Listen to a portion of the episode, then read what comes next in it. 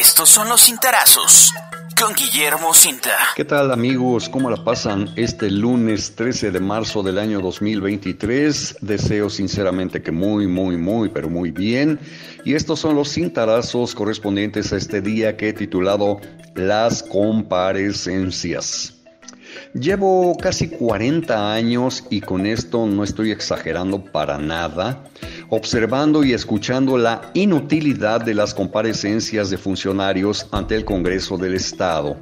Infortunadamente para toda la sociedad morelense, esos ejercicios supuestamente destinados a la transparencia y rendición de cuentas implican el derroche de recursos públicos humanos y materiales, amén de que, eso sí, sirven para el lucimiento personal de los diputados locales en turno.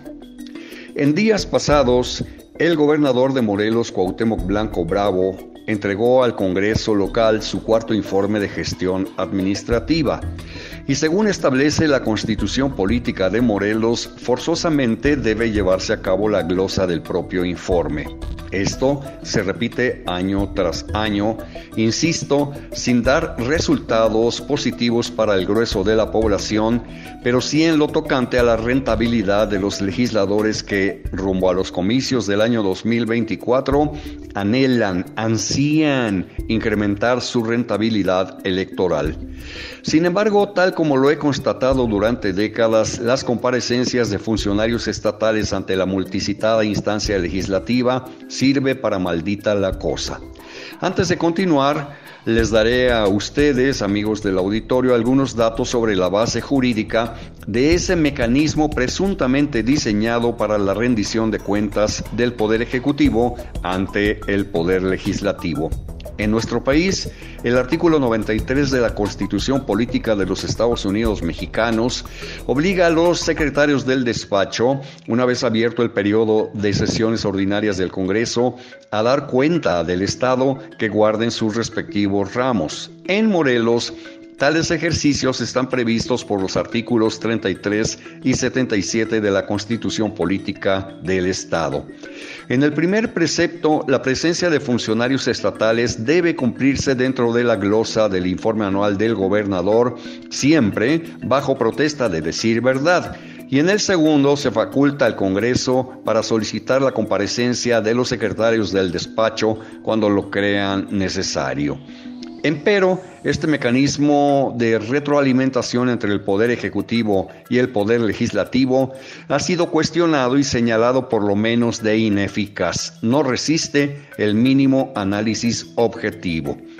He escrito infinidad de columnas indicando la falta de una reforma para que las comparecencias cumplan con la función de fiscalización y de corresponsabilidad entre los dos poderes, abandonando el montaje escénico donde los diputados hacen como que cuestionan y los funcionarios estatales demuestran que saben más o el escenario se transforma en un escaparate para sacar raja electoral. Siempre surgen diputados cuyo objetivo a todas luces es belicoso, es hacer caer a los comparecientes en el ridículo y exhibirlos ante los medios de comunicación. Además, las comparecencias no poseen carácter vinculatorio, mucho menos si son exigidas por el Congreso bajo presiones al Ejecutivo en turno.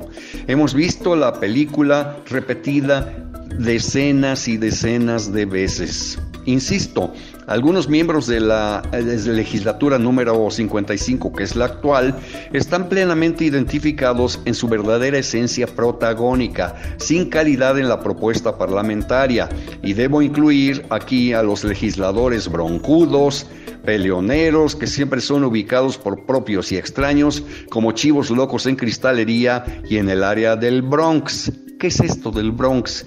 El Bronx es un condado situado al norte de Nueva York que durante muchas décadas se caracterizó por el deterioro y la existencia de grupos inclinados a la violencia, a la agresión.